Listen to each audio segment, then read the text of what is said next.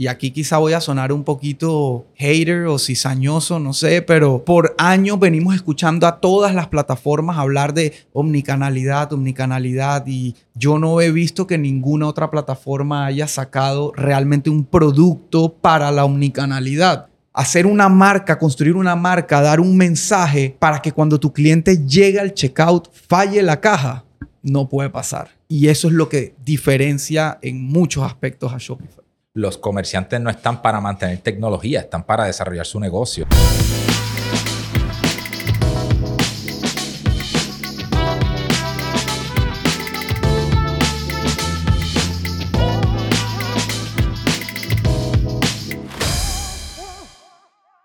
Bueno, nuevo episodio. Ya la verdad perdí la cuenta de por cuál vamos y creo que debe ser este tiene que ser el 135 por allá. 135 salvo que lo colemos en la fe. Correcto, porque hoy salió el 130. Y, y, este, aparte que vamos a hablar temas que como que acaban de pasar, entonces preferible sacarlo un poco antes, pero visita especial desde Puerto Rico, mi amigo, hermano, colega Obed Seguinot, cofundador de ED Digital, una agencia también Shopify Partner y Klaviyo Partner, Platinum Partner, ¿correcto? Recientemente eh, cracks de Klaviyo, de, email marketing, de retention, y bueno, vamos a hablar un poco de eso, pero, pero recién llegó Beta ayer a Panamá eh, para el Shopify Meetup que tenemos acá el día jueves, donde, bueno, como ya voy a hablar prácticamente en pasado, pero básicamente estamos reuniendo a eh, varios speakers importantes. Viene eh, Toño de Shopify México, el el director de Partners de Latinoamérica. Eh, vino Beta a acompañarnos a hablar de email marketing y retention. Viene Mateo, que es el también como director de Partners de la TAM de Klaviyo. Eh, va a estar Rafa Strauss, el CEO de Medium Group, que son los que representan a Google en la región, a Google Ads. Eh, Jonathan Jerez, creador de contenido súper pegado, como decimos en Panamá ahorita mismo. Eh, Alejandro y Henry, cofundadores de Tilopay, en fin, un, evento cargado de contenido de valor y de e-commerce y, del ecosistema. Eh, y pues vamos a, recibir a varias eh, empresas importantes de retail en Panamá que están interesados. Pero bueno, volviendo al invitado, hoy bienvenido, gracias hermano por estar acá y por fin que estemos grabando en persona. Gracias, Elías. Un gusto para mí estar acá. Gracias por tenerme aquí en, Panamá, primeramente, y en el podcast. Eh, eh, eh, valoro mucho nuestra, nuestra relación, nuestra amistad que lleva ya casi cinco años.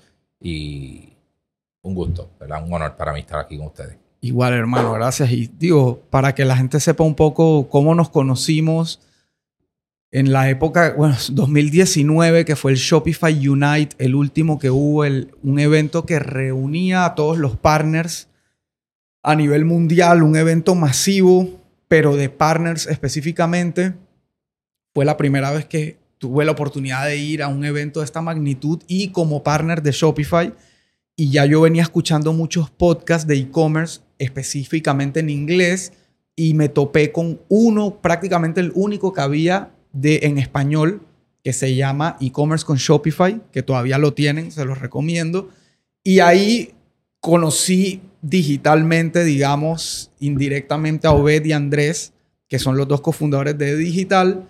Y en el evento este de Shopify, un día coincidimos, me acuerdo que era, hubo un día donde uno podía escoger entre ir a visitar las oficinas de Google y las oficinas de Facebook. En ese momento no era Meta, eso era el 2019 y Obed y yo coincidimos en el de Meta. Y me acuerdo que ahí me acerqué y te saludé y tal, y de ahí empezamos a hablar. Después conocí a Andrés, nos encontramos como en un otro evento que había en un bar y bueno, ya el resto es historia.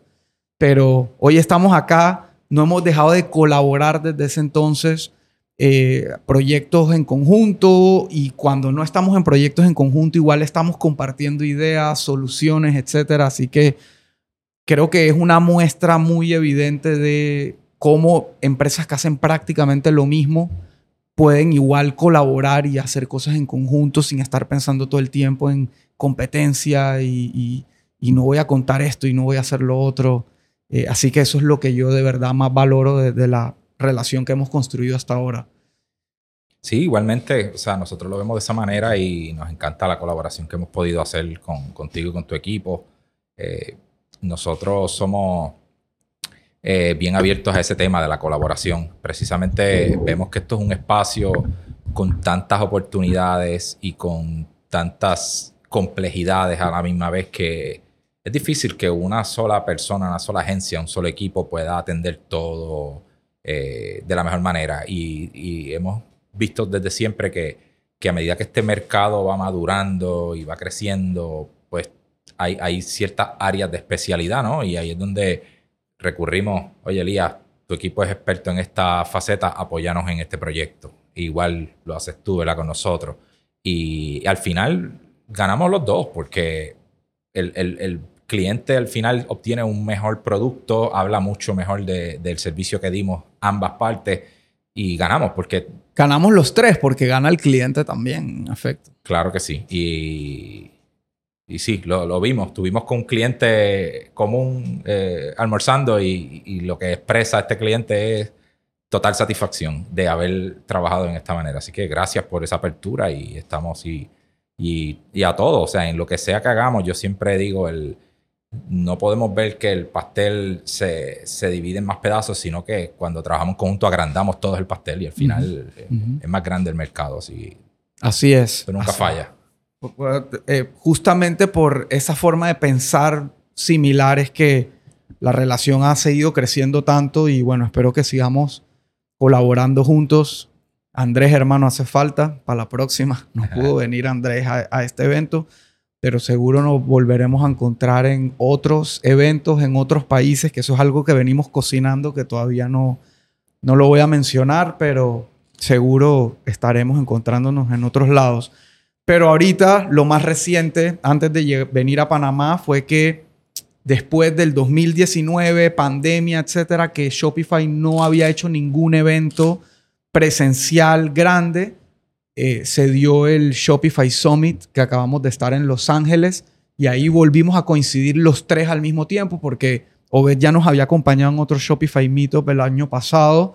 Andrés no había podido venir tampoco, entonces desde el 2019 hasta ahora fue que nos pudimos reencontrar los tres y la verdad que fue sumamente emocionante y enriquecedor porque te vuelves a recargar. Yo siento que esos eventos, más que trabajo, son como, como una batería que te recarga de, de ver cómo hay tantas otras empresas en lo mismo que tú y, y muchas veces uno suele como como uno está tan encerrado en su mundo, como tan ensimismado en su día a día, en sus problemas, sueles como castigarte y, ves a los otros como que, como que, wow, yo quisiera, como quisiera no estar en este día a día, sino en el del otro. Y cuando te encuentras, ves que todo el mundo tiene sus propios problemas y situaciones y está lidiando con diferentes cosas. Entonces uno se ayuda con otro. Entonces, eso para mí es valiosísimo. Y bueno, y obviamente estar ahí frente a Shopify con el,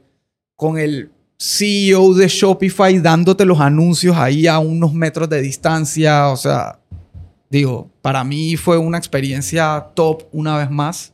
No sé tú qué tienes ahí que, quisieras rescatar. Sí, eh, coincido contigo. Eh, este tipo de eventos, más que uno solamente pensar en que vas a aprender algo nuevo, etcétera, eh, realmente te ayudan a aterrizar y te ayudan a ponerte en perspectiva como, como bien tú dices. Hay veces que quizás tú puedes ir a un evento profesional como este y no necesariamente aprendas nada nuevo, lo que haces es confirmar lo que ya tú sabes, pero eso te ayuda a entender si estás en la dirección correcta. Eh, cuando conversas con otras agencias, a veces, como tú dices, a veces vemos otros grupos, otras empresas y, pensamos que ellos están ¿verdad? Muy, muy, muy adelante de nosotros y la realidad es que cuando conversamos con ellos vemos que tienen problemas similares, las mismas situaciones, nos explican cómo a veces han atendido esos problemas. Entonces ahí es donde nos empezamos a enriquecer y beneficiar. Y este espíritu de colaboración se ve mucho. O sea, como nos encontramos allí, agencias de, de toda Latinoamérica. Y todos compartimos abiertamente nuestros eh, desafíos y, y, oportunidades y todos estamos dispuestos a colaborar y salimos con muchas ideas y dale, sí, vamos a seguir trabajando en esto y nos comunicamos que tú ves ese espíritu de colaboración también presente en, estos eventos y, y, vale la pena. A veces uno tiene que hacer sacrificios, ¿no? Sacrificios de, todo tipo, económico, de tiempo, de viajar, a veces largas distancias, ¿verdad? Y, perdemos a veces un día completo viajando y, otras, y otros temas. Pero realmente sí, o sea, nos ayuda como a recargar, como tú dices, y a alinearnos. Ok, vamos a seguir y, hay, hay, gente como nosotros allá afuera también. Porque nosotros que somos empresarios eh, digitales, básicamente, donde pues podemos trabajar de cualquier lugar, a veces pues nos encontramos, como tú dices, en ese pequeño grupito, nuestros equipos, etcétera, y, no vemos qué está pasando más allá. Y, y sí, realmente fue un, fue un gusto poder encontrarnos allá y con todos los demás que también vimos. Así es. Digo, y ya en el evento como tal, digamos, Shopify como, como empresa, como plataforma, obviamente el principal propósito era presentar estas novedades eh, eh, los cambios, las actualizaciones, lo que han venido haciendo al producto Plus específicamente, que para explicar un poco, Shopify tiene estos planes, digamos, estándar, que no estándar, estándar es una palabra medio, medio estándar. Eh, em, Shopify tiene estos planes que son con los que una, desde un emprendedor hasta una gran empresa puede arrancar eh, que de cara al usuario tiene los mismos beneficios, la misma estabilidad, velocidad, etcétera, etcétera, pero tiene este plan que se, digamos, se despega de esos tres, que es el Shopify Plus, que es como, digamos, la versión enterprise, la versión corporativa de Shopify, que obviamente tiene un valor más elevado, pero asimismo unas funcionalidades y un alcance mucho mayor. Este evento particularmente, a diferencia del pasado, Shopify lo enfocó mucho en eso, en, en, en la categoría enterprise. En, y, yo siento que esa fue una de las grandes cosas que yo como que aterricé del evento, porque particularmente en, en junio que, que, Shopify nos designó como agencia Plus en la región, la única agencia Plus en la región Centroamérica, eh, yo automáticamente hice un cambio de mindset, ¿no? Como, como negocio y dije, ok, Shopify me considera una agencia Plus, tengo que ir a buscar clientes Plus, tengo que ir a buscar estos clientes que tienen la capacidad de pagar ese plan y que, y que no, de, no solo de pagarlo, de sacarle el provecho en términos de clientela, facturación, innovación, proyectos, etc. Pero este evento me confirmó que eso es justamente lo que la visión de Shopify para los partners ahora es. Es como, ok, ya nosotros nos establecimos en el mercado como esta plataforma pro emprendimiento, pro comunidad, pro eh, que el empresario pequeño se sienta empoderado de sus capacidades digitales, inclusivo, etc. Pero ahora llegó el momento de ir con todo por ese mercado corporativo grande, enterprise, de plataformas como Magento, Vitex, que se ha ido metiendo fuerte al mercado, Salesforce, etc. Es como que, ok, ahora sí vamos a entrar pateando puertas a decir estamos acá. Porque yo creo que Shopify ha sabido convivir por muchos años con ese mito humo de Shopify es para empresas pequeñas, Shopify es para emprendedores, Shopify es, puedes empezar por ahí, pero eso no es necesariamente lo que te va a hacer escalar cuando desde siempre han habido marcas vendiendo cientos de millones de dólares desde Shopify, pero a Shopify yo siento como que por mucho tiempo eso como que no le importó, o sea, no le importó que lo compararan o lo vieran de esa manera. Yo que tuve la oportunidad de montar un el uno de los retailers más grandes de Panamá en Shopify Plus en el 2017, estaba muy consciente de que eso era falso, o sea, de que era un mito totalmente infundado por quizá por ignorancia o por tratar de convencer a empresas que quizá no tenían el conocimiento a montarse en plataformas más complejas que seguramente favorecían el modelo de negocio de algunas agencias y que lo siguen haciendo pero hoy, o sea, el mensaje que yo me llevé, que, que sentí que quería transmitir Harley y, el resto del equipo de, de Shopify, es, hey, sí somos enterprise y vamos con todo por, ese, por esas plataformas. No Sí. sé si tú percibiste lo mismo. Sí, sí, eh, totalmente. Yo pienso que Shopify, nosotros que llevamos ya varios años en este ecosistema, eh, siete, seis o siete años ya trabajando con la plataforma, hemos visto una evolución. Eh, mi opinión, ¿verdad? Y mi opinión es que Shopify pues, ya ha ido madurando, ha ido madurando, ha ido cada vez desarrollando soluciones más avanzadas y en, específicamente en, en- en el espacio, ¿verdad? lo que ellos llaman el SMB, Small and Medium Businesses, ellos han podido desarrollar ¿verdad? Un, un- uno- un producto que, que está cada vez más completo. Entonces, donde existen grandes oportunidades es en, este, en esta parte enterprise, donde yo pienso que, que el, el resto de la evolución de la plataforma estándar, por decirlo, ¿verdad? Que como dijiste, no es la, pero el core, yo creo que ya le llaman Shopify Core, algo así, es eh, parte de lo que ellos vayan desarrollando en el, en el mercado enterprise, en esta línea de Plus. Y un ejemplo de eso lo podemos ver con, con Flow, que es una, una aplicación que ellos originalmente desarrollaron para Plus y eventualmente fueron eh, introduciéndola en los, en los planes más bajos.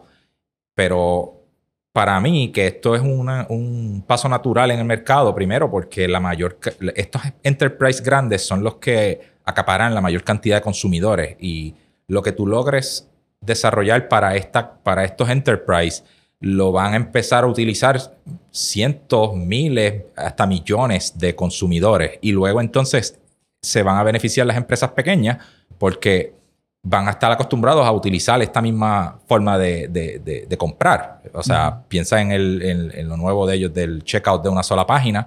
Pues si esto se, se introdujo primero en, en los comercios grandes y ellos ya de una están impactando millones de consumidores y ya cuando los consumidores vayan a interactuar con empresas un poco más pequeñas, ya están acostumbrados a comprar de esa manera. O sea que e, es, yo creo que es la forma natural o la más inteligente de tu difundir la- las innovaciones que ellos sigan desarrollando en la plataforma. Además de que su producto ha madurado lo suficiente para entrar de tú a tú, o sea, lo robusto que es la plataforma, la cantidad de, de ¿verdad? las partes bien técnicas que, que quizás este, eh, no vamos a hablar aquí, pero, pero ya tienen un motor, ¿verdad? Un, Sí. un performance tan y tan fuerte que, oye, ahora sí puedo competir en este mercado y Sí.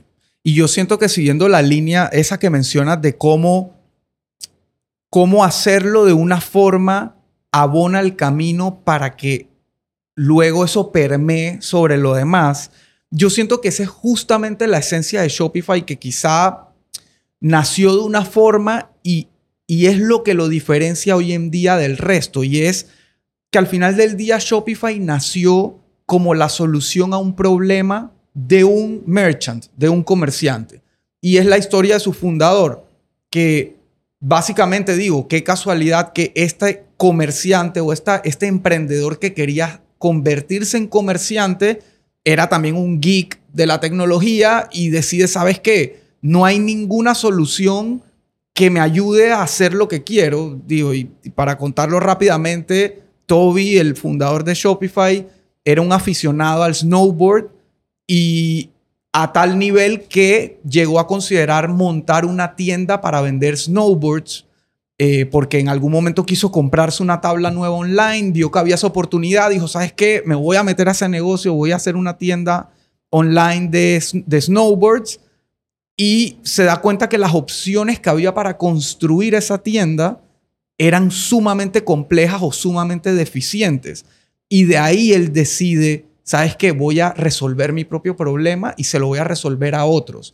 Y por eso Shopify nace como esta gran plataforma para el emprendimiento, pensando en el emprendedor, pensando en el comerciante y no necesariamente en lo técnico, sino en hacerle la vida fácil a alguien que quería tener uno o varios productos, ponerlos a la venta, atender a sus clientes, cobrar, etcétera, y no mantener tecnología como tal. Entonces, justamente esa esencia, haber nacido de esa manera, es lo que convierte a Shopify en lo que es hoy por hoy. Y es una plataforma tan robusta como para manejar cientos de millones de transacciones en tiempo real de marcas que venden cientos de millones de dólares sin que prácticamente tú te tengas que estresar por absolutamente nada de infraestructura ni de tecnología. Y yo insisto, eso hoy en día no te lo da ninguna plataforma.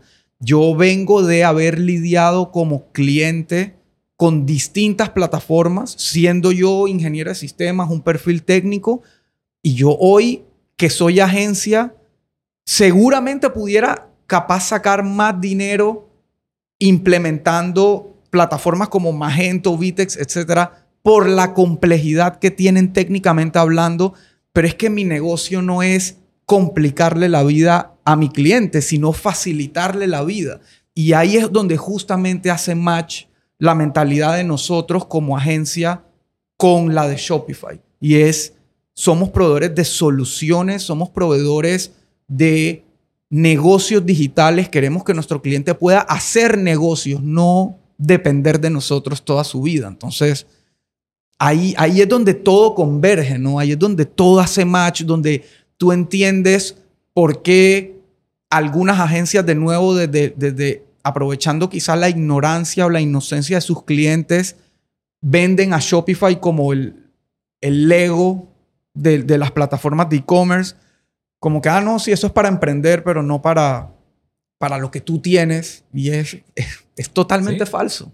Sí, es que lamentablemente, pues tratan de más proteger su propio negocio que tratar de seguir ofreciendo el mayor valor posible al cliente, al consumidor. Y eso, eso pues, es una, es una estrategia, yo diría, arriesgada, porque te puedes quedar irrelevante en poco tiempo. Y hay muchos casos de, de, eso, que si Kodak trató de suprimir el desarrollo de las cámaras digitales porque querían proteger su negocio de, de rollo de fotografía y no lo pudieron detener y al final ellos desaparecieron casi prácticamente. Y lo mismo, ¿verdad? Podemos hablar de muchos ejemplos internacionales y puedes pensar localmente de empresas que han hecho lo mismo.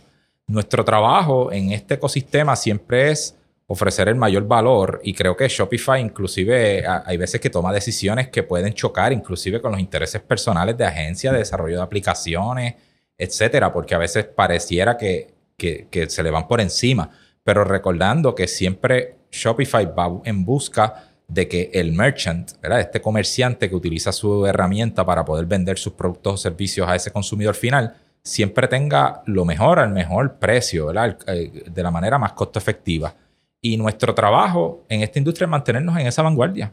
Volviendo a, lo que mencionaste del de, espacio SMB, ahora el, espacio Enterprise. Eh, que para entrar al dialecto, o sea, pyme, SMB, Small Medium Businesses, acá es pyme, pequeña y mediana empresa. Excelente, gracias por esa aclaración.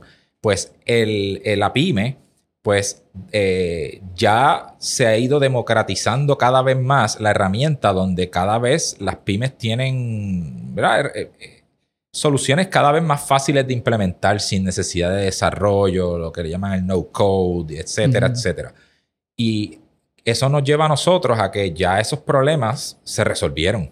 Nuestro trabajo es seguir identificando los nuevos problemas, los problemas del mañana para seguir tratando de resolverlos y que cada vez se siga democratizando las herramientas y eso está bien, esa es la evolución del, ser humano y, de todo negocio. No queremos seguir haciendo lo mismo toda la vida. ¿eh? Ok, ya resolvimos este problema, ya el consumidor quizás está empoderado, el merchant puede hacer esto, manejarlo él eh, con su equipo interno no necesita nuestra creatividad avanzada, pues vamos nosotros a elevar nuestro juego, vamos a seguir resolviendo cada vez nuevos eh, desafíos. Eh, y, el que tenga esa mentalidad, por lo menos desde el lado de acá, de nosotros como proveedores de servicio a, empresas, pues somos los que vamos a ser relevantes probablemente por mucho más tiempo, ¿verdad? O tenemos la probabilidad, nadie predice los negocios, pero si seguimos buscando siempre crear y buscar resolver esas soluciones nuevas, no, probablemente no, no, nos vamos a quedar sin trabajo. Tal cual. Y, al final es eso, es nuestro cliente está buscando es un aliado que le dé soluciones, que, le facilite la vida y no que se la complique. Entonces, al final ahí está el valor y, y, eso lo tiene claro Shopify, lo tenemos claro nosotros y como dices, es más, en el evento me acuerdo clarito que en una de las presentaciones lo dijeron, nuestra ahí estábamos puros partners, o sea, puras agencias y, partners tecnológicos que, que crean aplicaciones para el ecosistema Shopify.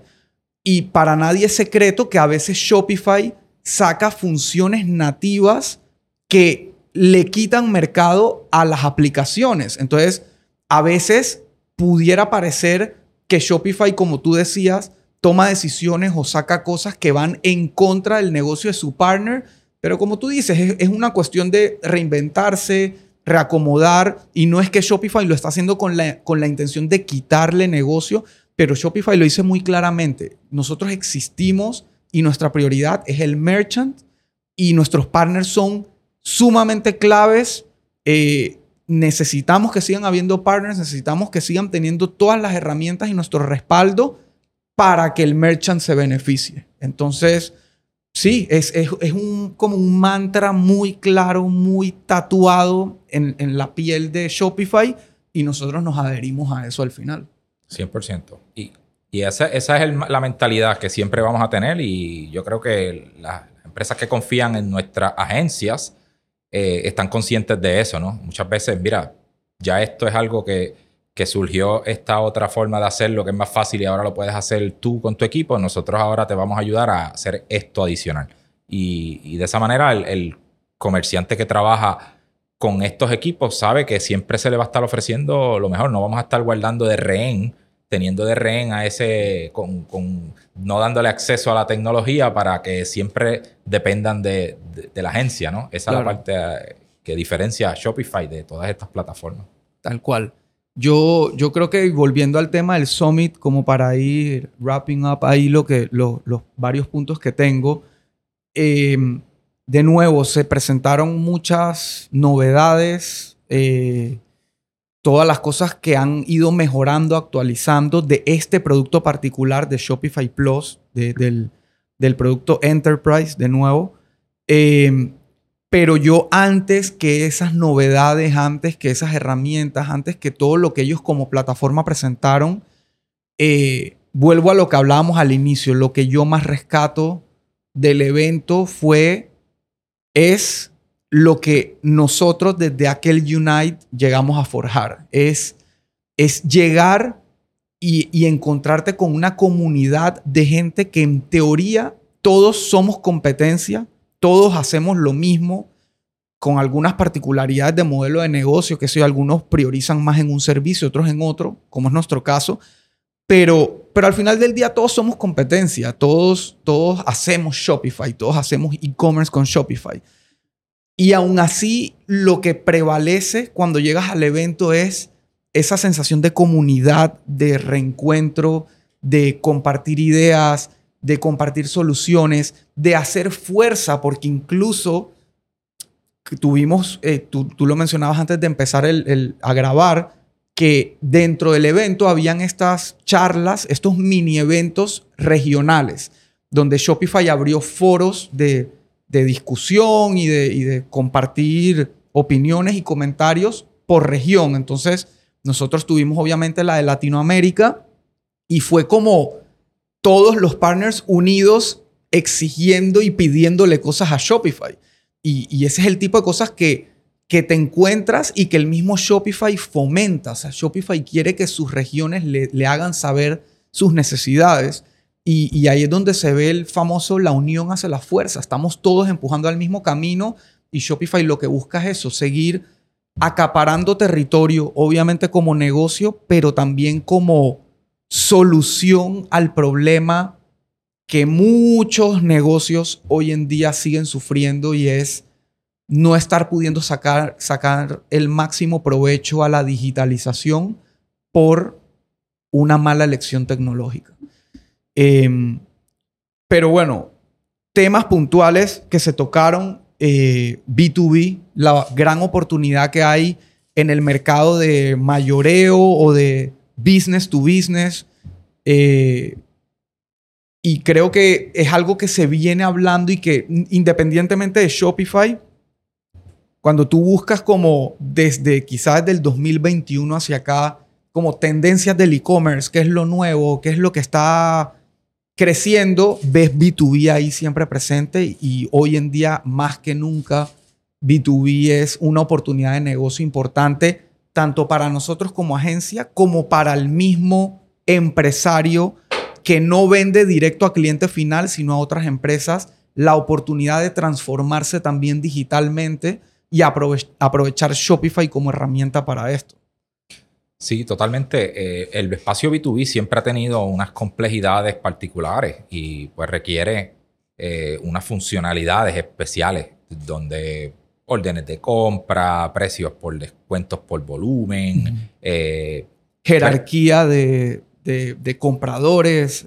Exactamente, que si tienes, puede ser que tengan representantes de venta asignados a esas cuentas, tienen a veces el, productos pues, mínimos de compra, eh, la forma en que se muestran los productos no necesariamente es como se le muestra a un consumidor, sino con unas páginas más friendly para las personas añadan las múltiples cantidades de los productos que quieran comprar en las diferentes variantes y, referencias que existan, eh, líneas de crédito, aprobaciones, o sea que, hay una serie de, de, particularidades que este espacio B2B pues requiere y pues Shopify está entrando bien fuerte a eso. Yo estuve en una de esas sesiones eh, de, donde estaban eh, haciendo una mesa redonda recogiendo dentro de las personas que están trabajando ya ese tipo de empresas qué complejidades más. Entonces nos dejaron ver pues todo lo que ellos tienen en lista ahí que van a estar eh, lanzando y realmente pues es un espacio increíble. Hay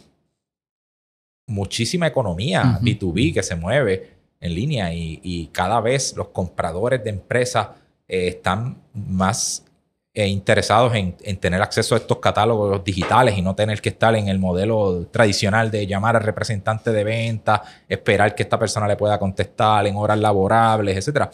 No, ya cada vez eh, las personas quieren, o sea, los compradores de empresas quieren hacer sus transacciones digitales que, va de la mano con el, con el paradigma de, la, del cambio generacional, ¿no? Que es algo que, yo también vengo repitiendo constantemente en, mi, mis charlas cuando me invitan a hablar y en el podcast y todo, y es cómo la generación está evolucionando, está, está cambiando, y esas, esas posiciones que han existido siempre, como el comprador, el vendedor, etcétera, sigue siendo la misma posición, pero la persona ya no es la misma. Sus, sus hábitos, sus costumbres ya no son la misma, su edad ya no es la misma. Entonces estamos hablando de compradores que nacieron con Internet, que nacieron con el celular, que nacieron con dispositivos y quieren traer eso a su lugar de trabajo. Y si la empresa no se prepara para eso, va a sufrir. Y sí, probablemente van, van a poder montarse en algún momento, pero van a sufrir por un tiempo y, van a perder mercado y posicionamiento en un, en un tiempo, porque e, ese comprador, como tú dices, va a empezar a valorar una empresa versus otra por la facilidad y la comodidad que le dan.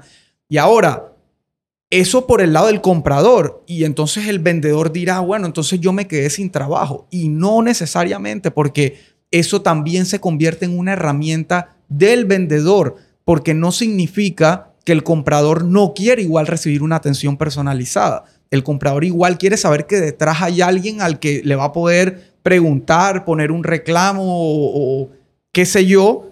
Y no solo eso, sino que de forma omnicanal, si ese vendedor o ese comprador le gusta que igual lo visiten, ese vendedor va a poder venir con una tablet a mostrarle el catálogo de miles de productos en, un, en la palma de su mano, montarle el pedido y cerrarlo todo ahí mismo, sin papel, sin muestrarios, sin un montón de cosas que ya se han ido quedando obsoletas. Sí, mira, eh, yo tengo mucha historia personal con eso. O sea, mi papá fue comprador de una empresa eh, por más de 30 años, ¿verdad? Ya, está retirado. Y yo recuerdo esa dinámica, ¿verdad? Yo acompañaba a mi papá a su oficina por, desde que era un niño. Y era esa dinámica de recibir al vendedor, llamarlo, el vendedor venía todas las semanas a ver, tomar las órdenes, etc.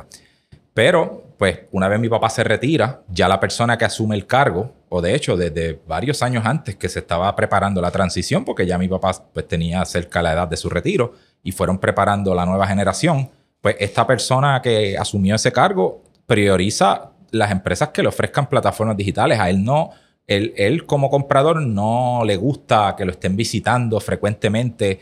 Eh, o sea, es hasta más difícil eh, conseguir un espacio porque ya pues, está acostumbrado a hacer las órdenes en plataformas digitales a través de, comercio electrónico. Y entonces eso, eso yo creo que también, volviendo al tema del, del lado del vendedor, también fui vendedor B2B, por lo que entiendo también esa dinámica, pero yo soy de los que creo que esto empodera más al vendedor y las empresas que adoptan estos canales eh, pueden, pueden ver que su vendedor ya no se convierte en una figura transaccional, que lo que va es a tomar órdenes, que son trabajos clericales básicamente ya, donde ¿verdad? es simplemente eh, transaccional, y no que este vendedor ahora puede dedicarse a unas tareas de mayor envergadura que requieren al ser humano, que requieren el desarrollo de relaciones. Mira, salió este producto nuevo, vamos a hacer una demostración, voy a llevar a ese cliente quizás a sacar una cita para llevarlo a almorzar y desarrollar una relación ya y, dedicarse más a, esos aspectos que, que son irreemplazables tecnológicamente y que lo que haga es cultivar la relación y mantenerte top, esa empresa top of mind, o, eh, siempre ahí al frente, para que cuando llegue la hora de que este, este cliente tiene una necesidad, siempre va a contar con la empresa. Ah, aquí está la plataforma y no importa dónde esté, porque hoy día también tenemos el tema, la gente trabaja remoto. Entonces el comprador no siempre va a estar en la oficina eh, disponible y a veces no está ni siquiera en la ciudad o no está en el mismo sitio. Entonces eh, la forma en que tú le facilites a ese comprador a siempre tener accesible tu empresa 24/7, eh, al final el que se beneficia es eso y el, y el vendedor, su, su, función evoluciona a ser más un desarrollador de nuevos negocios y de nuevas oportunidades y no tanto la parte transaccional que es algo ya que no, no aporta valor. Me, me robaste lo que iba a agregar, que en efecto, en vez de, en vez de tener en tu oficina, pensando como dueño de negocio, dos o tres tomadores de pedido, porque literalmente en eso es lo que se convierte el vendedor de, papel y de visita, en un tomador de pedido.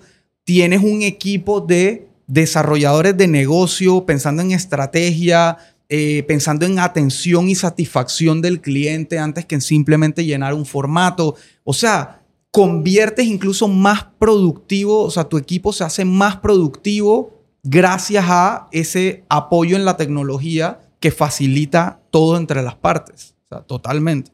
Reduce márgenes de error, entrada de datos. Muchas veces cuando tú tomabas una orden, yo que fui vendedor, pues quizás lo entendiste de una manera, entraste y de momento te llama el cliente, no, eso no fue lo que yo ordené, o no fue la cantidad que ordené, y entonces eso crea las complejidades, no que cuando el cliente pues entra directamente a la plataforma, él sabe lo que necesita y hace la orden y hay menos margen de error. Y definitivamente todo eso añade valor, eficiencias en las empresas, pueden seguir ofreciendo mejores servicios, mejores precios, todo eso gracias a tener, ¿verdad? Reducir todos esos puntos de fricción. Total. El otro, bueno, B2B, esto es como la, la punta del iceberg, pero esto va a seguir evolucionando y nosotros seguiremos hablando de esto por nuestro lado. Así que eh, de verdad que a mí, a mí el tema B2B como que me apasiona, o sea, le veo muchísima oportunidad y, veo que en efecto es, o sea, como que e-commerce ya es algo normal, ya es como que, ah, sí, una tienda en línea donde entro, compro el zapato, el t-shirt, etcétera, que me gusta como cliente final, Amazon, etcétera. Pero B2B es como esa oportunidad de, de transformar una industria, una industria como tú dices, con mucha capacidad económica, donde hay transacciones altísimas, eh, donde hay mucho volumen, eh, transformarla digitalmente y, romper el paradigma. Entonces, a mí me emociona mucho la idea. Eh, el otro punto que Shopify reforzó muchísimo fue el, el Shopify POS, el punto de venta de Shopify, al que también le han seguido haciendo mejoras y es donde Shopify empieza a hablar de Unified Commerce, donde dice, ¿sabes qué? Esto no, no hablemos más de e-commerce, hablemos de commerce, hablemos de comercio. Eh, y no, no tiene que ser una lucha de el canal físico, el canal online, el marketplace, es no, todo el comercio y que el cliente te compre por donde él quiera y que el cliente busque la experiencia que él quiera, pero que para ti sostener y brindar esa experiencia sea fácil, eh, amigable, eh, fácil de mantener. Entonces, por eso de hace, de hace varios años Shopify viene trabajando en su Shopify POS, cada vez mejorándolo y ahora le empujó mucho más. Eh, yo siento que desde muchas empresas tecnológicas en pandemia, y me incluyo, cometimos errores quizá como embrujados por ese efecto burbuja de que todo se tuvo que hacer obligatoriamente digital Shopify fue una de esas. Tomó decisiones de meterse en la industria logística, competir tú a tú con Amazon y a, y a otra serie de cosas que llegó un punto que dijo, ¿sabes qué? No, vamos a cortar estas cosas que no me están aportando tanto valor y me voy a enfocar en lo mío, que es mi producto de e-commerce para mi cliente o de commerce ahorita mismo. Y una de esas cosas fue el punto de venta. Entonces ahora vemos cómo Shopify incluso está sacando hardware, dispositivos físicos para suplir esa demanda de puntos de venta y que una empresa que está en franco crecimiento, que tiene su canal digital muy bien montado y ahora quiere abrir sucursales físicas o ya las tenía pero no las tenía unificadas, entonces pueda encontrar en Shopify una solución para todo. Sí, y totalmente. Y a veces hay empresas que también digitales que hacen eh, em, experiencias de compra física temporeras, ya sea pop-ups o... Eh, Mercaditos le llaman acá. Claro, o por temporadas donde quizás en la temporada navideña abren una sucursal en un espacio y luego pues eh, cuando se, termina esa temporada terminan. Y todos esos espacios permiten esta, esta integración. Realmente eh, eso es un tema bien importante, este, el, la unificar, ¿verdad? El Unified eh, Commerce, donde mientras esa fuente de verdad, lo que dicen en inglés, el, el, source of truth, sea casi siempre lo más centralizado posible, eh, permite que tú puedas ofrecerle unas experiencias bien personalizadas y bien a la medida para que las personas se sientan valoradas como, como lo que son, ¿verdad? De, acuerdo a lo que sea. Tenemos muchos casos donde empresas que no utilizan, por ejemplo, una unificación entre un punto de venta y, la venta digital, entonces probablemente, eh, que nos pasó recientemente, un cliente, en un caso que le llegó un correo a una persona de, ah, gracias, fue la primera vez que compraba en, en línea, y pues le llegó un correo como que gracias por comprar por primera vez, y la persona contestó el correo eh, no, yo soy un cliente de hace años de tus sucursales físicas. Entonces la persona al contrario se sintió hasta mal porque lo tratamos como si fuera un cliente nuevo cuando realmente no lo era. Pero eso es que gracias a que la data al no estar conectada, no, hay, no, no había una forma de diferenciar eso, ¿no? Y unificar el, el que consideremos ese cliente. Mira, este es un cliente que te ha comprado online por mucho tiempo y por primera vez ahora va a una sucursal física, que tú puedas reconocerlo. Oye, wow, mira, fulano, gracias por por venir y por, por ser una persona repetida. Vemos que has tenido un historial con nosotros y gracias por visitarnos en, persona y ahora le podemos dar una experiencia. El tema de cómo los consumidores compran hoy día, porque hoy día vemos el tema del showrooming o el webrooming, que son tendencias diferentes. O sea, una persona puede ser que va a tu sucursal eh, física a ver un producto, pero quizás no sale con la decisión de compra, pero más adelante quiere comprarlo en línea. E integraciones como el Shopify POS te van a permitir a que esa persona que visitó la sucursal física, tú le puedas hacer un carrito y mira, denos, ¿cuál es su correo? Se lo enviamos y la persona lo tiene listo que en cualquier momento que tomó la decisión de comprar, simplemente completa la transacción, aunque, ¿verdad? Yo siempre uso el, ejemplo de, una persona que va a un centro comercial a, a última hora y está viendo diferentes tiendas de zapatos, no se decide, pero quizás ahí vio uno y tú le dices, ¿sabes qué? Te puedo enviar el carrito y, después la persona llegó a su casa y ahora, oye, sí, la primera tienda que fui, me gustaron aquellos zapatos, déjame completar la compra y ellos me los van a hacer llegar aquí mañana.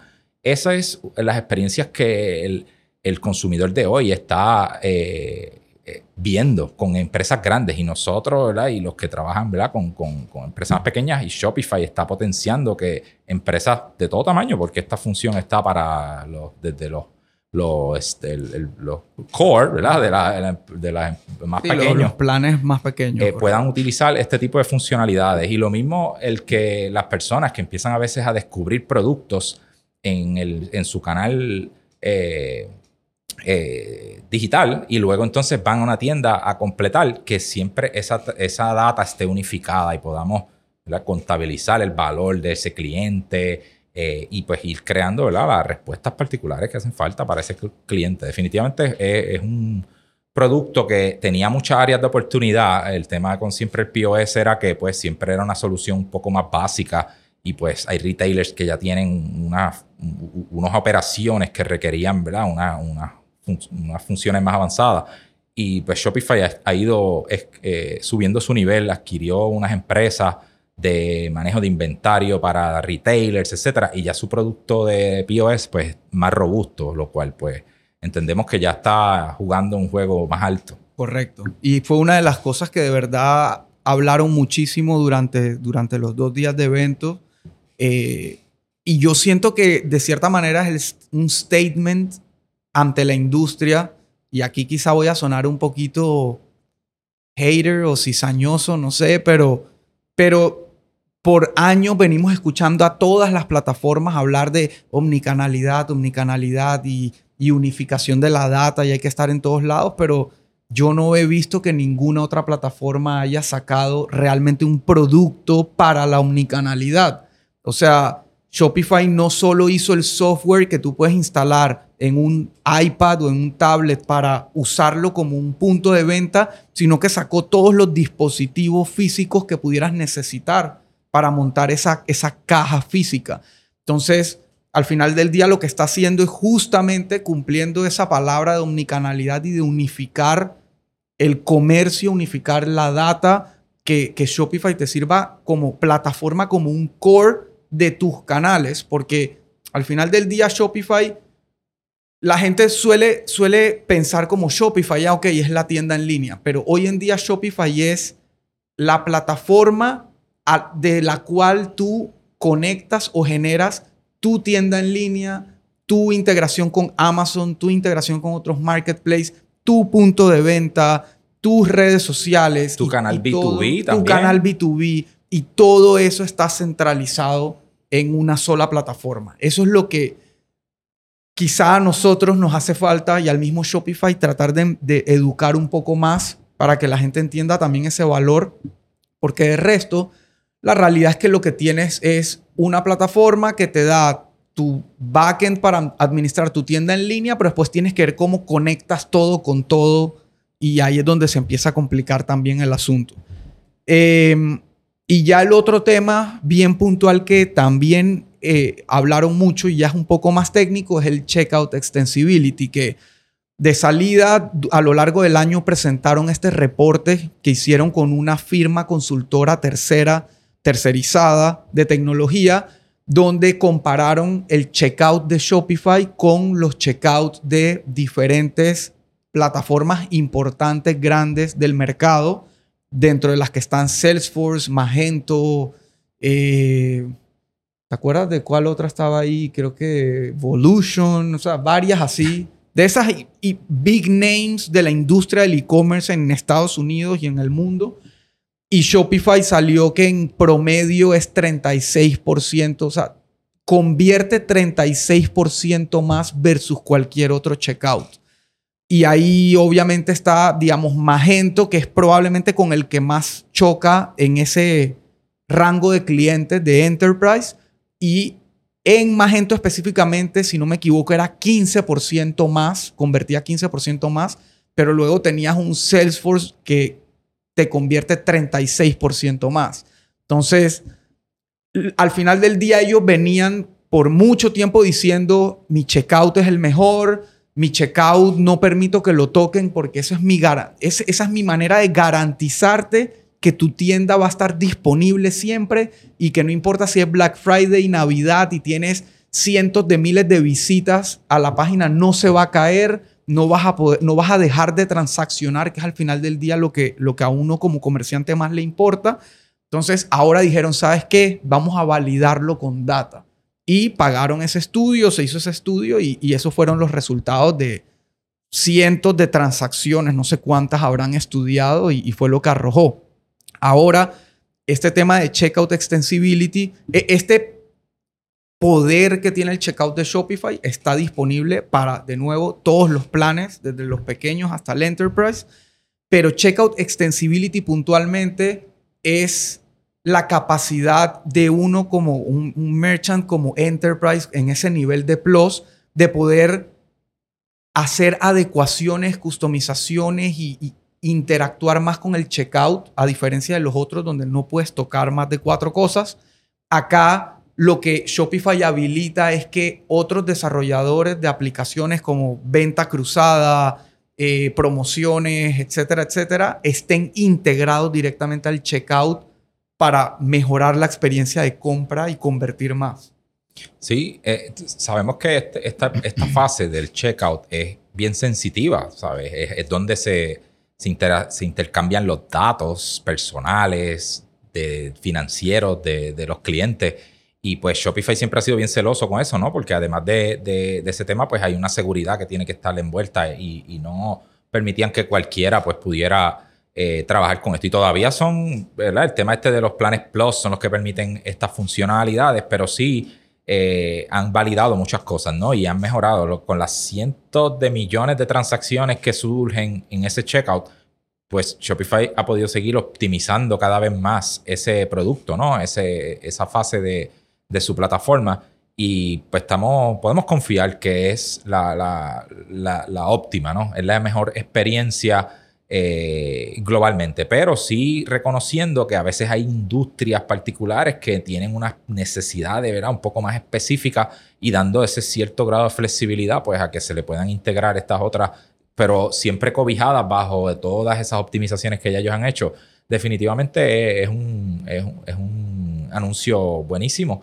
Y mencionaron también lo de lo de también el tema de Shop Pay, Shopify. Payments, que siempre ha sido un tema que no está disponible en muchos mercados, pues como ellos ahora quieren eh, permitir que proveedores de pagos se añadan dentro de Shopify Payments y extender esto a otras regiones, eso también es un anuncio. Eso, eso para mí es probablemente el, el- el cambio más revolucionario que pudiera haber para un mercado como el nuestro, para el mercado latinoamericano, es llegar a tener esa capacidad, porque una de las grandes diferencias que nos toca vivir, digamos, de un Shopify que está en Estados Unidos o en Europa versus Shopify en Latinoamérica, es que no contamos con el procesador de pago propio de Shopify, que al final del día se convierte también no solo en un transaccionador, por decirlo de alguna manera, sino en un generador de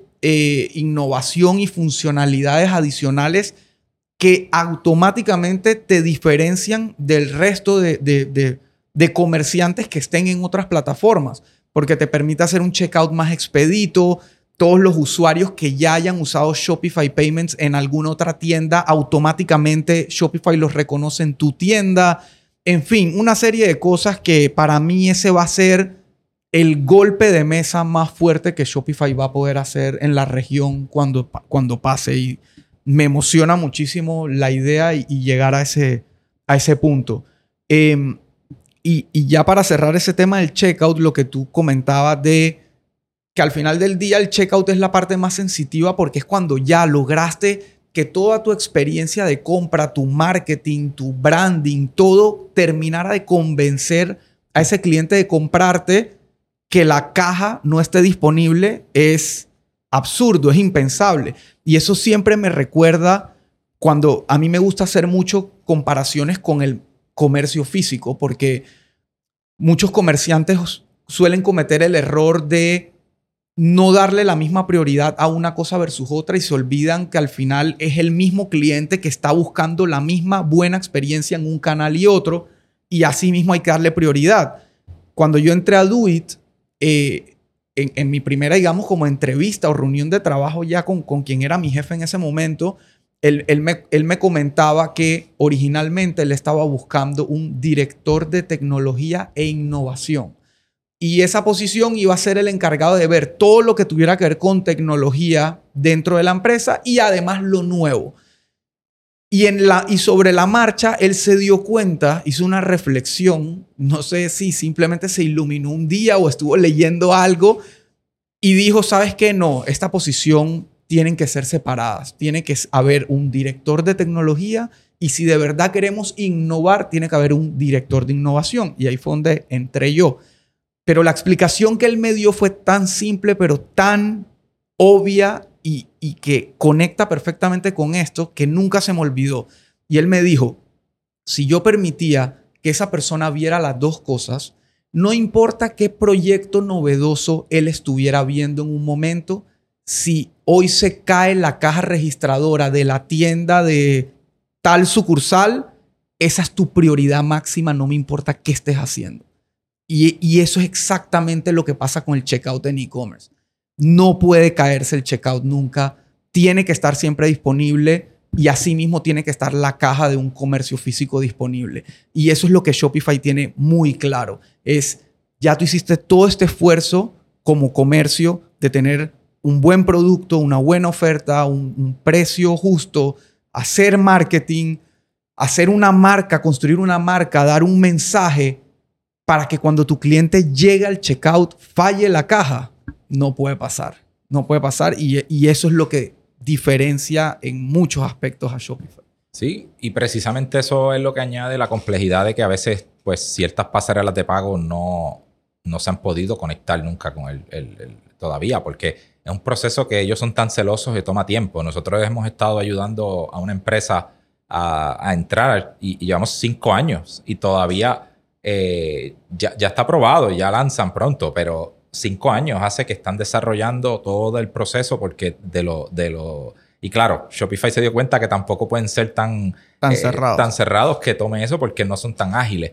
Pero sí, definitivamente eh, es un beneficio al final al merchant el que ellos hayan sido tan, tan celosos, ¿verdad? De la manera que ellos quieren crear una plataforma que tú puedas implementar y en poco tiempo escalar eh, pues definitivamente tienen que estandarizar ciertas cosas, ¿no? Y pues, eh, nada, o sea, estamos viendo los desarrollos, ¿verdad? Son ciertos retos que surgen en este tipo de, de negocios, pero creo que, que el camino es, es, positivo. 100%. Y, nosotros que estamos en esta industria y trabajando con clientes, yo por lo menos voy, yo sé que ustedes tienen, me llevan ventaja, pero yo en enero cumplo cuatro años de haber fundado la agencia y de estar trabajando con clientes y puedo decir con completa seguridad y confianza que a lo largo de todo este tiempo tú te puedes encontrar un merchant de Shopify que te diga, bueno, me, gustaría tener Shopify Payments o me gustaría tener tal funcionalidad que aquí no está disponible, pero nunca lo vas a escuchar decirte, dejé de vender porque Shopify no funcionó o porque Shopify se cayó o qué sé yo. Sin embargo, yo aquí recibo prácticamente todos los meses gente que viene huyendo de ese tipo de problemas de otras plataformas donde el comerciante se ve obligado a convertirse en un tecnólogo, por decirlo de alguna manera, porque tiene que mantener infraestructura, servidores, seguridad, eh, actualizar código y, al final del día ese no es el trabajo, ese no es, el, comerciante no se despierta todos los días a mantener tecnología, se despierta a vender. Sí, siempre te has dicho eso, eh, siempre me ha gustado esa, eh, esa presión que tú haces de que no, los comerciantes no están para mantener tecnología, están para desarrollar su negocio y finalmente a veces eh, vimos casos en ese summit precisamente de empresas como eh, grandes en Estados Unidos particularmente como Dollar Shave Club, eh, que fue adquirida por Unilever por un billón de dólares. La, gente de Spanx, que es un, una, una, empresa de, productos femeninos que, también es gigante. Y ellos estaban hablando de cómo ellos, teniendo plataformas custom a la medida, desarrolladas pues súper robustas, se dieron cuenta de que se les iba una cantidad de presupuesto increíble en cosas que quizás en su momento eran innovadoras, pero ya después eran relativamente básicas en todo el mundo y ellos todavía les costaba un montón de dinero en sostenerlas. Y se dieron cuenta de que, oye, esto no hace sentido tener tanta infraestructura, tantos equipos de desarrollo, de seguridad, ciberseguridad y temas. Y cuando vienen a ver en, en recursos humanos que tienen que invertir. Y al final tenemos que pensar en el consumidor. O sea, todo eso hay que pasárselo al consumidor. Y probablemente entonces tu producto eh, tiende a ser más caro al final también y tu servicio porque tienes que costear eso de alguna manera y dejas de ser competitivo entonces después también con otras personas que son más ágiles que tú. Ese es el tema de uh -huh, esto, ¿no? Que, uh -huh. que las empresas a veces eh, no, no, pueden perder de vista a quién le sirven, ¿no? A quién tú le sirves, a tu consumidor y tu consumidor siempre va a querer ese producto al mejor precio. Eh, y yo siempre veo el ejemplo de, de, de las computadoras. Si comprabas una computadora hace 20 años, costaban a veces miles de dólares. Ya no. Nadie está dispuesto a eso. Entonces, si tú trabajaste con esas, tu sistema y tus operaciones se basan en cómo se hacían las cosas antes, pues ya te, te mueres de hambre porque la gente ahora busca esos productos ya se convirtieron en unos commodity que, que, pues ahora tienen que estar disponibles a unos precios más accesibles. Y si tú tienes toda esa carga de cosas que no te hacen eficiente. Y volviendo pues al ejemplo del Summit, de estas empresas donde, oye, pues, ¿por qué yo tengo que sostener toda esta tecnología si ahora Shopify me permite eh, hacer esto por una cuarta parte del presupuesto que me gasto?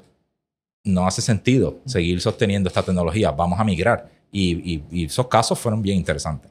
Sí, total. Y asimismo vemos empresas como Allbirds, que hoy en día eh, cotizan la bolsa de Nueva York, que es una empresa literalmente de calzado que vende en Shopify, que arrancó como una marca en Shopify y hoy en día está a ese nivel.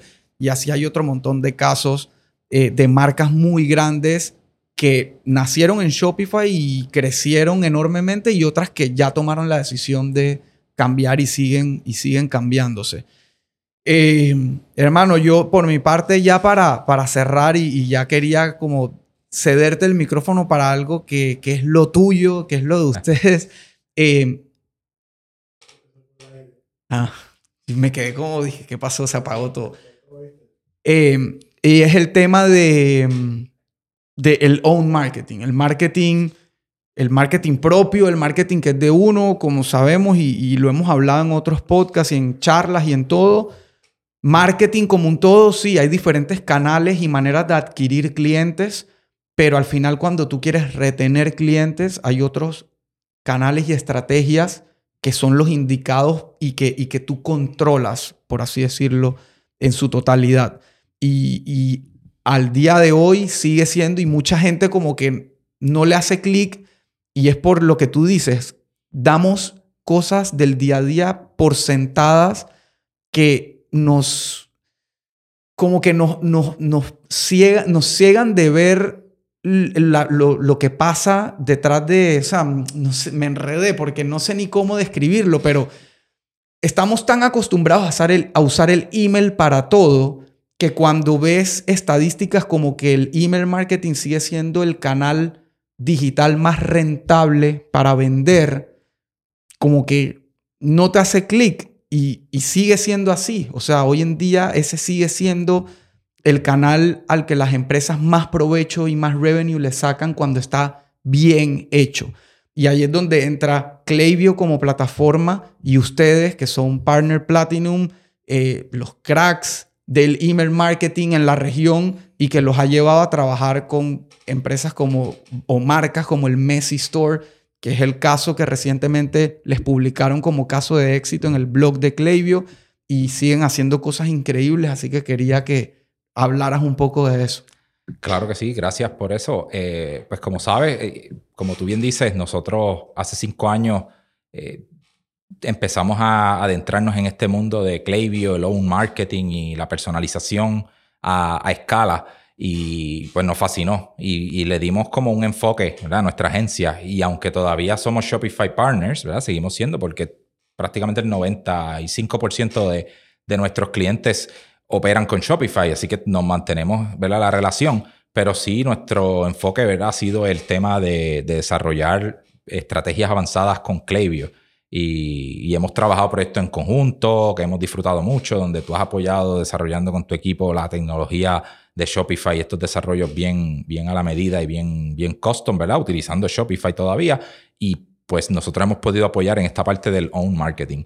Pues como tú bien dices, o sea, el email marketing eh, y ya pues Klaviyo se ha expandido un poco más, ¿verdad? Ya no se, se, dedica únicamente al email marketing, pero sigue siendo, ¿verdad? El canal más eh, grande, importante, especialmente a nivel mundial, porque ellos tienen mensajes de texto, pero eso pues está disponible en ciertos mercados solamente.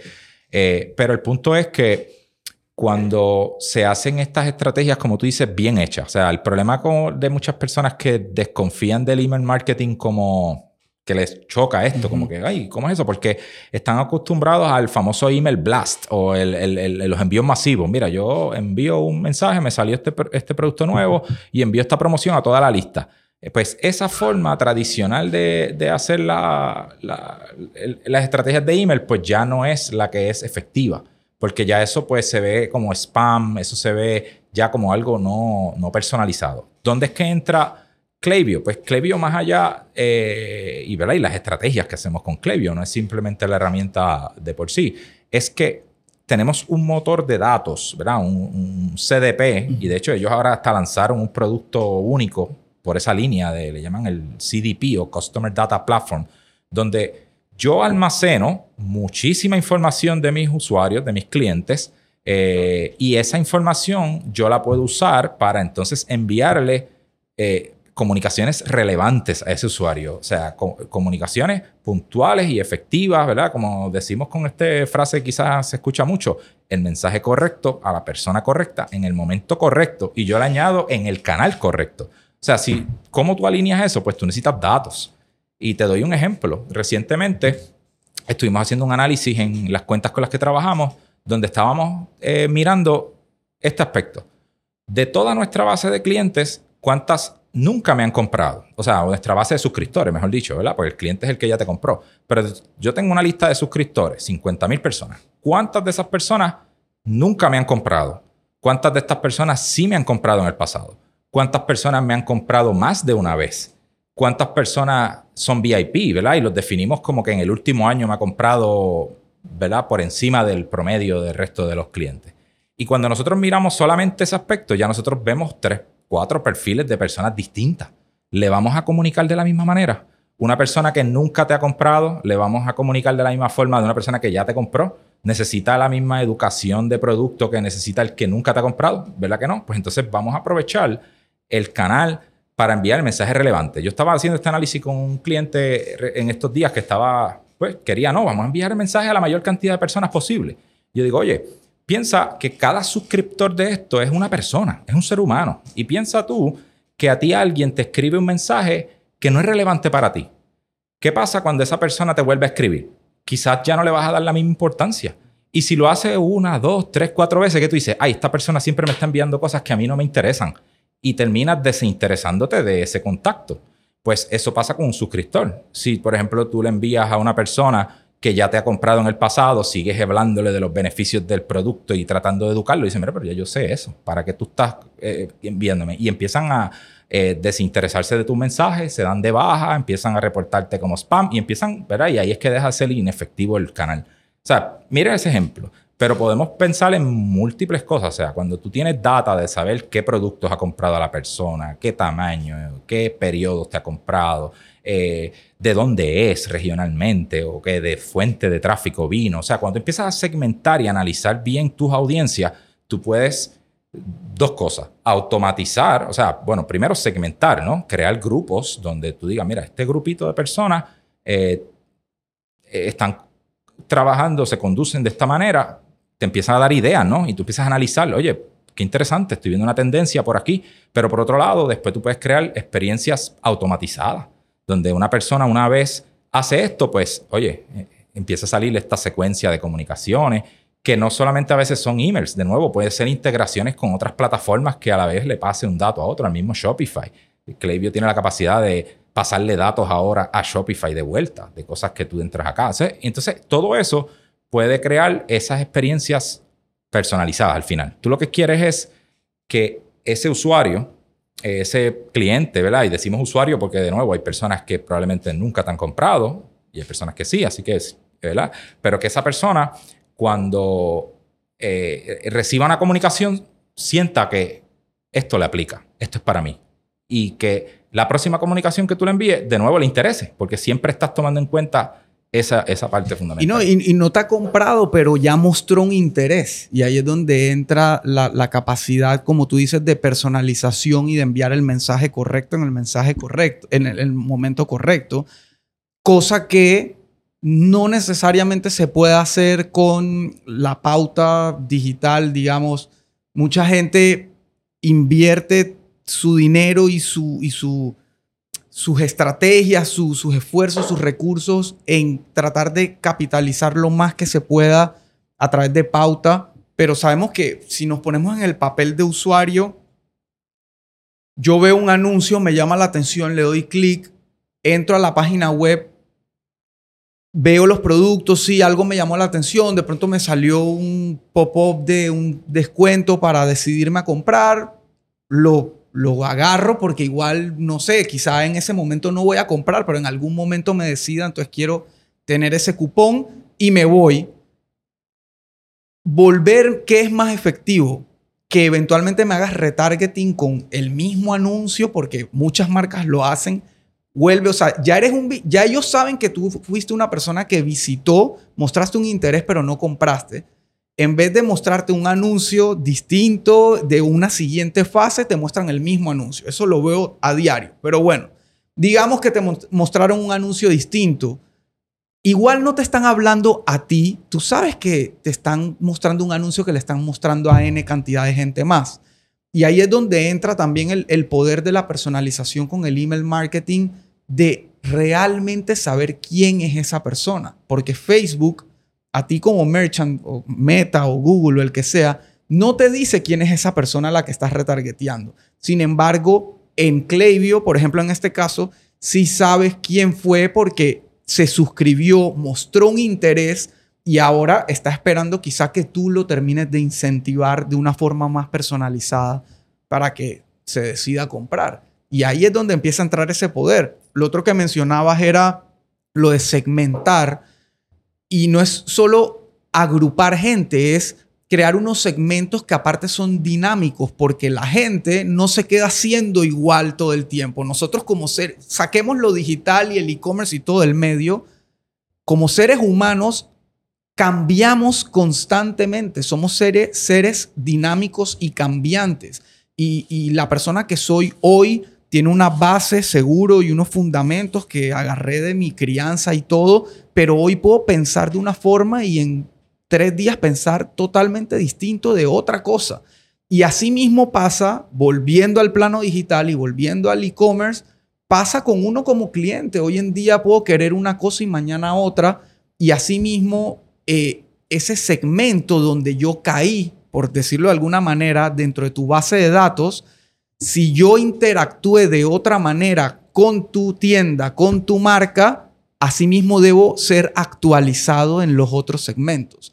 Y eso es otra de las cosas que brinda Klaviyo, porque siento que muchas veces cuando hablamos de segmentación para el usuario, para, nuestro cliente, o sea, el comerciante, lo que se imagina es como que, ah, ok, yo, yo te di este conjunto de usuarios y tú me creaste estos grupitos y bueno, y de ahí en adelante yo le disparo a esos grupitos y no, no se trata de eso tampoco. No, no, hay que estar continuamente analizando, porque ese es el tema de que tú, tú puedes ver esos segmentos y tú los cuantificas, empiezas a ver cuánta gente entra, cuánta gente sale. Eso es, de hecho, eso es algo nuevo que tiene Klaviyo, que te permite ver cómo ese segmento se va comportando. Digamos que tú quieres ver personas que me han comprado en los últimos 30 días. Pues el, ahora hay un reporte que te va diciendo cómo, cómo se va comportando ese segmento. Y pues esto es sencillo, pero pues sabes que si va bajando el segmento, pues cada vez menos gente te está comprando. Entonces, pues tú puedes hacer el análisis, ¿no? De, esta data, pero según la complejidad que tú le pongas a, a esas reglas, ¿no? Personas que han comprado este producto, pero nunca han comprado este otro producto, eh, o personas que han comprado este producto en conjunto con este producto. Y tú puedes ir midiendo, ¿no? Y creando experiencias y entendiendo eh, cuál es esa conducta de ese, de ese cliente, ese consumidor, de ese suscriptor, cuál es el viaje, ¿no? Eh, tú puedes medir cosas como personas que me compran cada, ¿verdad? Que, que son clientes repetidos, eh, cuál es el lapso de tiempo promedio de, de, esa primera compra a la segunda. Y luego que tú entiendes eso, primero que puedes hacer estrategias para acelerar eso un poco, ¿no? Porque sabemos que las tiendas online, de, lo que, de, lo que le genera la rentabilidad es esa compra repetida. Y si yo puedo acelerar eso, eh, que, en vez de que alguien se tarde 90 días en comprar, compre en 60, pues estoy ganando, porque ya estoy acelerando ¿verdad? esa compra y luego estoy acomodando la próxima y la subsiguiente. Entonces, ese tipo de análisis que te permite hacer la plataforma y, y optimizar y luego, pues, eh, crear estrategias, ¿no? Para responder. Y si esa persona, por ejemplo, el promedio de cliente repetido es de 90 días, pues ahí eso te permite ajustar tus herramientas de winback. Una persona que ya pasó esos 90 días y no ha comprado, pues oye, podemos crear una estrategia automatizada que atienda que le comunique, mira, tenemos esto, mírate este mezcla de, lo hemos hecho con clientes, donde tenemos ya una colección que siempre está actualizándose con los productos nuevos y automáticamente la persona pasa el lapso de tiempo, le llega un mensaje personalizado, hey, fulano, eh, eh, aquí tienes los últimos productos que me han llegado y pues te permite presentarle ese contenido a esa persona que no ha comprado, ¿ves?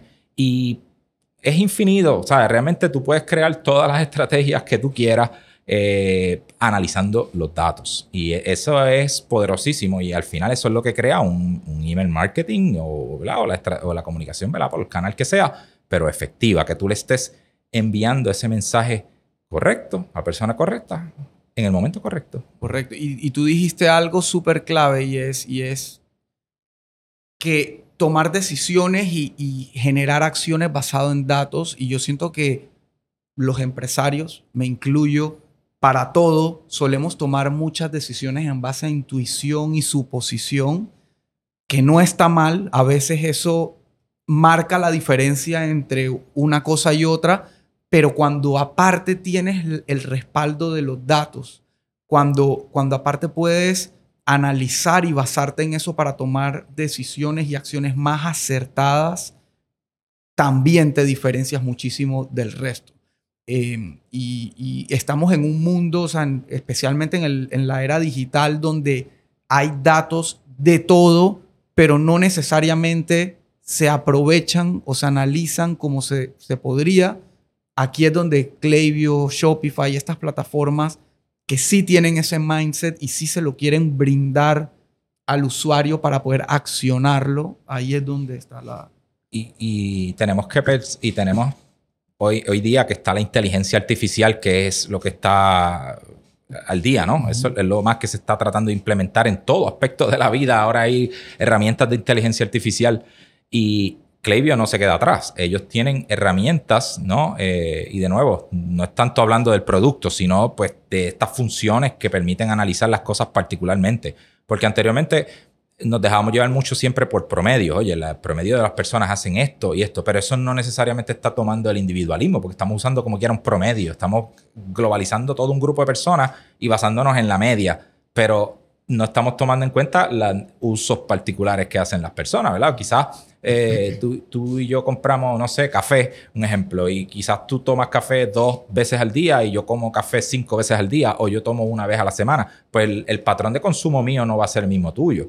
¿No? Entonces ahí tenemos que analizar particularmente esa, esa forma en que se conduce y las herramientas de, inteligencia artificial que, nos provee Klaviyo eh, es que analizan, tienen unos algoritmos ¿no? bien avanzados que pueden hasta predecir de acuerdo a la conducta de ese usuario y comparándolo con cientos y miles de otros puntos de datos, hace una predicción de cuándo es la próxima compra, por ejemplo, que esa persona puede hacer. Y a veces esa estrategia nosotros la hemos reemplazado, estamos usándola para reemplazar, por ejemplo, los, los winback o estas estrategias de recuperar un cliente basado en un promedio. No, usa la inteligencia artificial.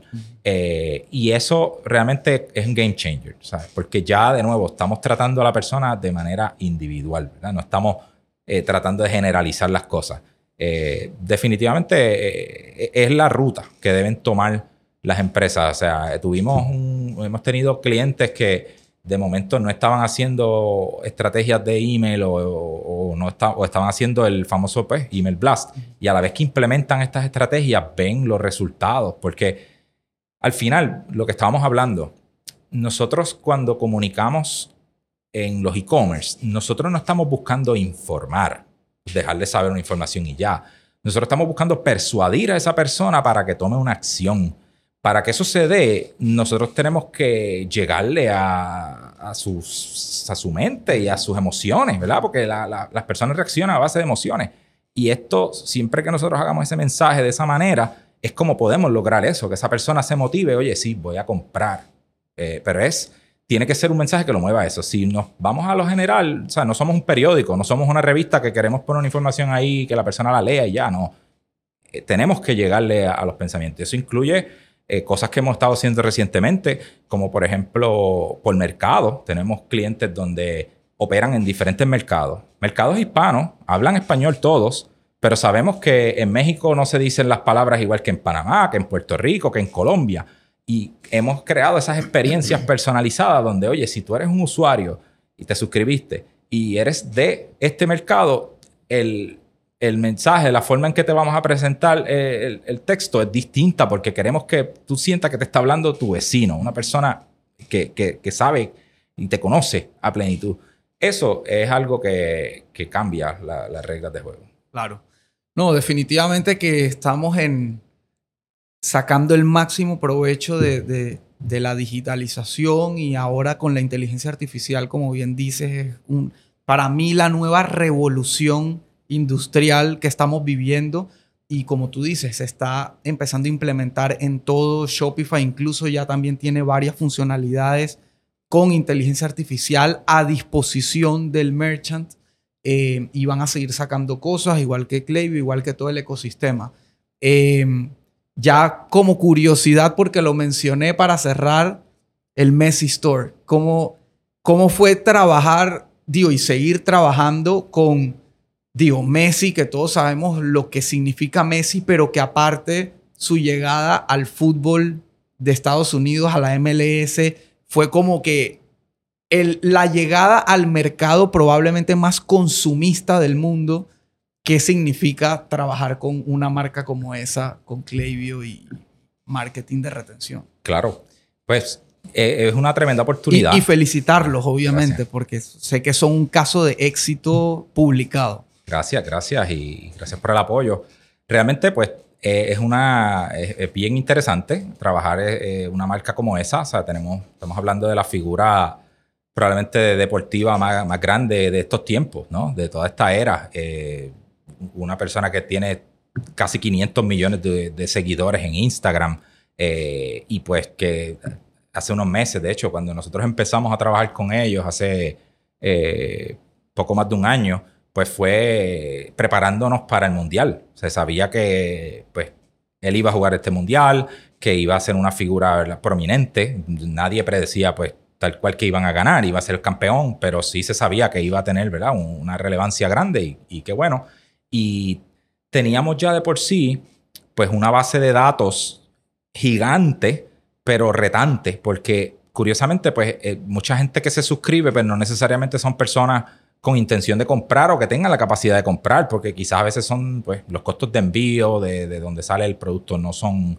eh, rentables para enviar a ese mercado. Hay muchos mercados que tienen, ¿verdad? Desafíos económicos grandes y, y ciertas otras temas, ¿no? Que, que, que limitan, ¿no? El que se pueda monetizar fuertemente de, eso, de esos mercados, pero son fanáticos, ¿no? Y se suscriben y tenemos entonces a veces una base de datos inmensa, pero que no necesariamente podemos convertirla, ¿verdad? Eh, rápida o fácilmente.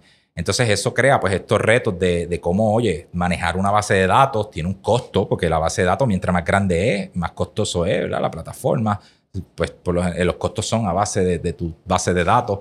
Eh, igual pues los click rates, todas estas cosas se impactan, ¿no? Y pues hay que ser bien estratégico, ¿no? Entender cómo segmentar, cómo no, ¿verdad? quitarle la atención a, ciertos grupos, pero pues priorizar, ¿no? Ciertos sectores, ciertos mercados. Eh, definitivamente, pues eh, es una... Es un reto bien interesante y pues pudimos ahí, Clevio, ¿verdad? Nos trajo el caso estudio, teníamos una base inmensa, empezamos a trabajar estrategias de limpieza, hay que mantener una base de email saludable para que pues, eh, los mensajes que queramos llevar en el momento pues lleguen a las personas, ¿no? Lo más posible. Y pues eh, nada, el equipo de, Messi Store ha sido este, muy bueno para trabajar. Eh, ellos pues es un equipo internacional, tal cual como es la figura de él, ¿verdad? De, del mundo entero, pues es un equipo internacional y ellos pues han depositado mucha confianza en nosotros. Hemos hecho delivery, ¿no? del trabajo que ellos nos han pedido y pues ahí tenemos, ¿no? Este, quizás puedas incluir, ¿verdad? Un, enlace o algo a ese caso de estudio, que las personas lo puedan ver, eh, ese caso de éxito que publicó Clavio. Y, sí, pero, pero con mucha responsabilidad lo hacemos. Hemos compartido algunas cosas, claro está, ¿verdad? Eh, hay mucha información confidencial que no se comparte, pero, pero sí, ¿verdad? los impactos positivos de la marca eh, se han dado y estamos agradecidos de tener esa oportunidad. Buenísimo. Digo, no, me lo puedo imaginar y, yo obviamente feliz por ustedes porque sé lo que han trabajado y lo que se han preparado todo este tiempo para, para algo como esto y bueno, y no, definitivamente no fallaron en entregar resultados satisfactorios como, como sé que podían lograrlo y que sigan los éxitos, hermano. Y bueno, agradecerte nuevamente que estés aquí grabando, pero aparte en Panamá para el evento del el Shopify Meetup que tenemos y que sigan los éxitos y sigamos colaborando y, trabajando juntos. Igualmente, hermano, deseo el éxito y que sean esa única agencia Shopify Plus certificada en todo Centroamérica y el Caribe, incluyendo ¿verdad? estos sectores. Así que eh, seguimos trabajando en colaboración, tenemos muchas iniciativas que pronto se mencionarán eh, y esperamos que se den para seguir impactando ¿verdad? Eh, diferentes grupos de comercio y pues nada, que sé que tienes el mismo compromiso